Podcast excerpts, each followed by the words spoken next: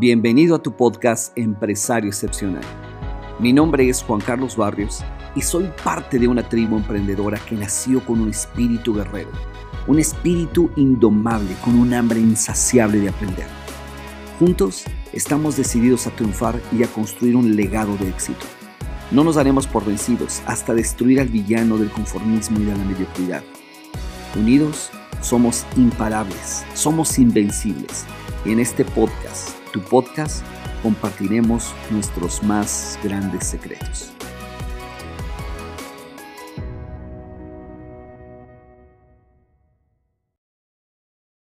Hola mis queridos amigos, ¿qué tal? Aquí estamos de nuevo grabando nuestro siguiente podcast y hoy vamos a hablar de un tema maravilloso en los negocios que se llama la teoría de los juegos y te va a encantar, estoy seguro que te va a encantar este ratito que estás compartiendo conmigo y bueno, quiero empezar con algo que pasó justamente el día de ayer que te va a poner súper, súper claro, un ejemplo muy, muy claro de lo que significan estas teorías de los juegos.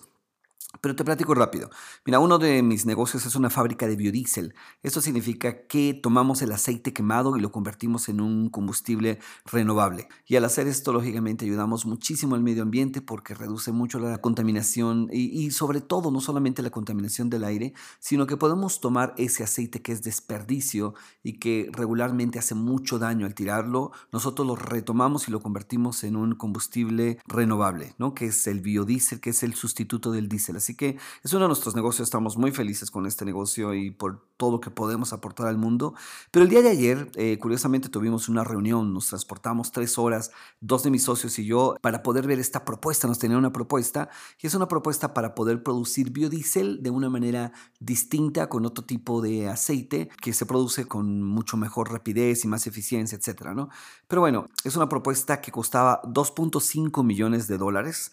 Quiero que puedas dimensionar esto y lo que prácticamente nos ofrecían, lo que vendían, es una tecnología para fabricar más eficientemente biodiesel con un sistema que ellos tienen la fórmula, solamente ellos, pero eh, no solamente pues, podíamos comprar la fórmula con estos 2.5 millones de dólares, sino que esto montaba la planta, pero ellos estaban teniendo todo el control. Ellos decían que uno de los requisitos era que ellos operaban porque no querían que nadie se pudiera enterar de la fórmula y la pudieran copiar y luego nosotros revenderla o alguna cosa así. Prácticamente, en otras palabras, no querían que nadie se robara su tecnología. Y esto pues está muy bien desde el punto de vista de ellos, por supuesto, ¿no?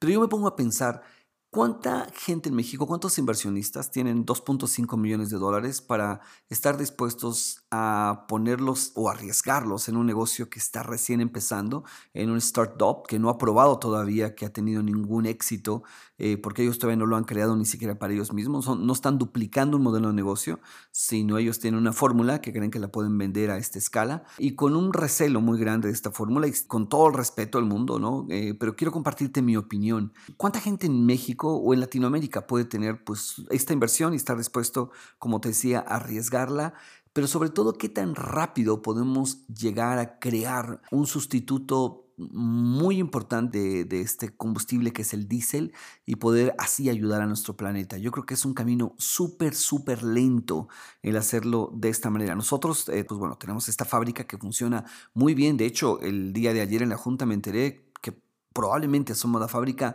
más grande y que mejor biodiesel está haciendo hoy en día en México. Probablemente, no lo sé. Pero lo que sí sé es que todos los días estamos siendo mejores, cada día estamos mejorando nuestras fórmulas y cada día estamos eh, expandiendo también nuestra producción, mejores clientes, eh, mejor calidad de aceite y mejorar todos nuestros procesos químicos y físicos de decantación, etc. Así que pues, estamos creciendo día a día porque nuestro objetivo, en realidad, la causa más noble por la cual creamos esta compañía es para ayudar al planeta, ¿no? generando energía limpia.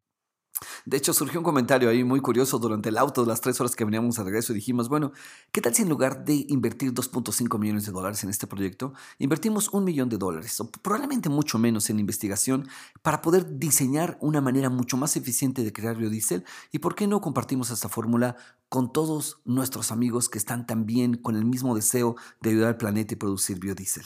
Yo creo que en, en, la vida uno tiene que preocuparse por dos cosas, es qué hijos le deja al mundo y qué mundo le deja uno a sus hijos. Así que estamos muy felices con este proyecto, pero me causó un poquito de curiosidad ver lo que está sucediendo con personas que tienen una fórmula y operan de esta manera. Y quiero ponerte esto muy, muy en la mesa porque quiero que juntos podamos llegar a conclusiones sobre, sobre la teoría de los juegos. Y déjame te hablo un poquito sobre lo que es la teoría de los juegos. La teoría de los juegos habla de que cuando las personas están enfocadas solamente en ganar un juego finito, o un juego limitado, ¿no? O ganar su propio juego a corto plazo prácticamente, eh, se olvidan del juego infinito o un juego a largo plazo, con lo cual en realidad lo que hacen es perder, ¿no? Eh, hay una teoría que se llama teoría del equilibrio, precisamente de los juegos, que hizo el señor John Nash.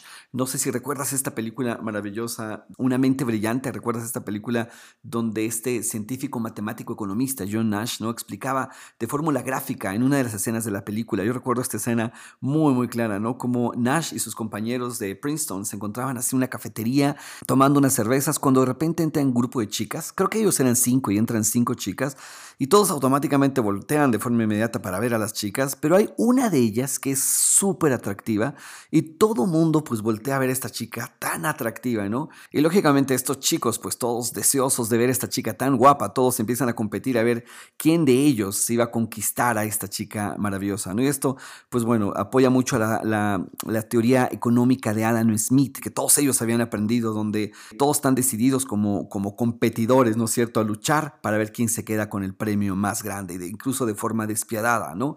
Porque según este economista escocés, eh, la competencia, la ambición individual favorece el bien común. Esta es prácticamente su teoría, ¿no es cierto? Pero Nash en ese momento le sale así como una epifanía, así, wow, ¿no?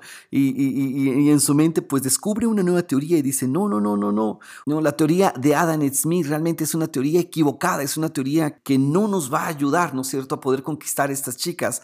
Y, entonces pues empieza a contradecir a todos sus compañeros, ¿no? Y afirma así de una manera tajante que Adam Smith estaba completamente equivocado. Y él decía que si todos se lanzan a la conquista de la más guapa, en el mejor de los casos, tan solo podrían conquistar probablemente uno de ellos, iba a quedarse con esta chica, pero el resto no lo iban a conseguir, por supuesto, porque la chica solamente iba a estar con uno de ellos. Entonces todos, pues, al ser rechazados por ella, iban a buscar ahora a sus amigas, y sus amigas, al sentirse, pues, que son ahora el segundo plato, ninguna de ellas quería pues, sentirse segundo plato, entonces nadie podía conquistar prácticamente a nadie, todos esa noche iban a estar pues solos tomando una cerveza otra vez todos los hombres porque no pudieron conquistar a ninguna chica más que uno de ellos, ¿ok? Y lo que argumentaba Nash, sin embargo, es que si cada uno ignorara a la chica más guapa y decidiera completamente ignorarla e irse por una de las otras chicas, dice, todos estaríamos conquistando una chica sin ningún problema, ¿no? Nadie se quedaría con la más guapa, pero no importa. Todos estaríamos conquistando esta noche una de las chicas y todos pues, se voltearon contra él y dijeron, estás loco, lo que quieres hacernos que nosotros nos enfoquemos en ellas para tú quedarte con la más guapa y todo. Bueno, él salió corriendo de, de, ese bar así con su teoría en la cabeza y bueno, fue una de las teorías que más ha revolucionado hoy en día la industria de la economía y, la, y, y esta teoría de los juegos tan maravillosa y del equilibrio de los juegos donde este postulado de Nash decía que el mejor escenario posible para un grupo deberíamos aplicar más a menudo el equilibrio en nuestras relaciones sociales, laborales, de negocios, de pareja, etc., en lugar de solamente querer ganar. Y bueno chicos, en este punto para mí es inevitable mencionar a Elon Musk, el creador de Tesla y toda la tecnología que ha hecho recientemente, eh, donde acaba de compartir, esa es una noticia impresionante que está en estos días, acaba de compartir todas sus patentes de estos superautos eléctricos que acaba de construir para que más competidores dignos puedan fabricar efectivamente autos eléctricos y así ganar juntos el juego infinito de ayudar al planeta. Dime si esto no es extraordinario. Y también me encanta observar toda la trayectoria de la vida de Apple y Microsoft, ¿no? Esta pareciera como que lucha interminable de quién es mejor entre Bill Gates y Steve Jobs.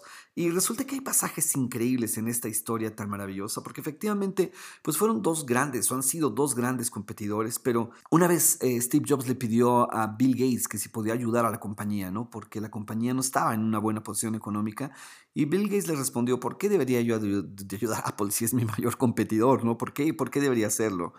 Y Steve Jobs sonrió y le dijo, porque haríamos juntos de este mundo un mundo mejor. Imagínate qué increíble. O sea, estar dispuesto a ayudar a tu competencia porque al final del día estás ganando junto con él un juego infinito en lugar de preocuparte solo por tu juego finito. Steve Jobs en una convención dijo, Microsoft va a ser parte del juego en este camino para devolver a la empresa una buena posición. Imagínate Steve Jobs declarando esto en frente de, un escenario. Eh, esto lo dijo en la Macworld, antes de pedir a Gates que dijera unas palabras a la multitud vía satélite. Y Bill Gates dijo, creemos que Apple hace una enorme contribución a la industria de la computación. Creemos que va a ser muy divertido ayudar a Apple. Dime si no es increíble este pasaje. O sea, a mí me mueve el corazón de ver cómo estos dos grandes monstruos, estos dos grandes imperios, realmente al final del día se dieron la mano y, están caminando juntos, ¿ok? Eh, otro momento histórico también de esta maravillosa historia se produjo entre estos dos líderes, eh, Gates y Jobs, cuando subieron conjuntamente al escenario. Tú imagínate esto, para hacer, eh, para una entrevista de la conferencia D5 o D5, y ambos se elogiaron mutuamente como no te imaginas, ¿no? Y, y, ambos decían es que la trayectoria de este ha sido increíble, y Jobs elogió a Gates por construir la primera compañía de software en el mundo, y Gates decía, no, no, no, no, no, realmente Steve es el que se merece toda la corona porque él ha hecho algo fenomenal, este hombre ha cambiado el mundo y, es hermosísimo ver a dos hombres elogiándose de esa manera, ¿ok? Pero mi querido Simon Sinek, este autor maravilloso que tiene un libro que se llama The Infinite Game, Los Juegos Infinitos, habla precioso y lo, lo, expresa de una manera fenomenal como hay dos tipos de juegos, los juegos finitos y los juegos infinitos. Y habla como, por ejemplo, en el fútbol, no hay reglas y se juega con puntos y el juego termina y hay un ganador y un perdedor. Este es un juego finito, un juego que tiene fin, que tiene límite, ¿no es cierto? Y uno pues juega con la intención de ganar. Ese es el propósito de jugar a un juego finito.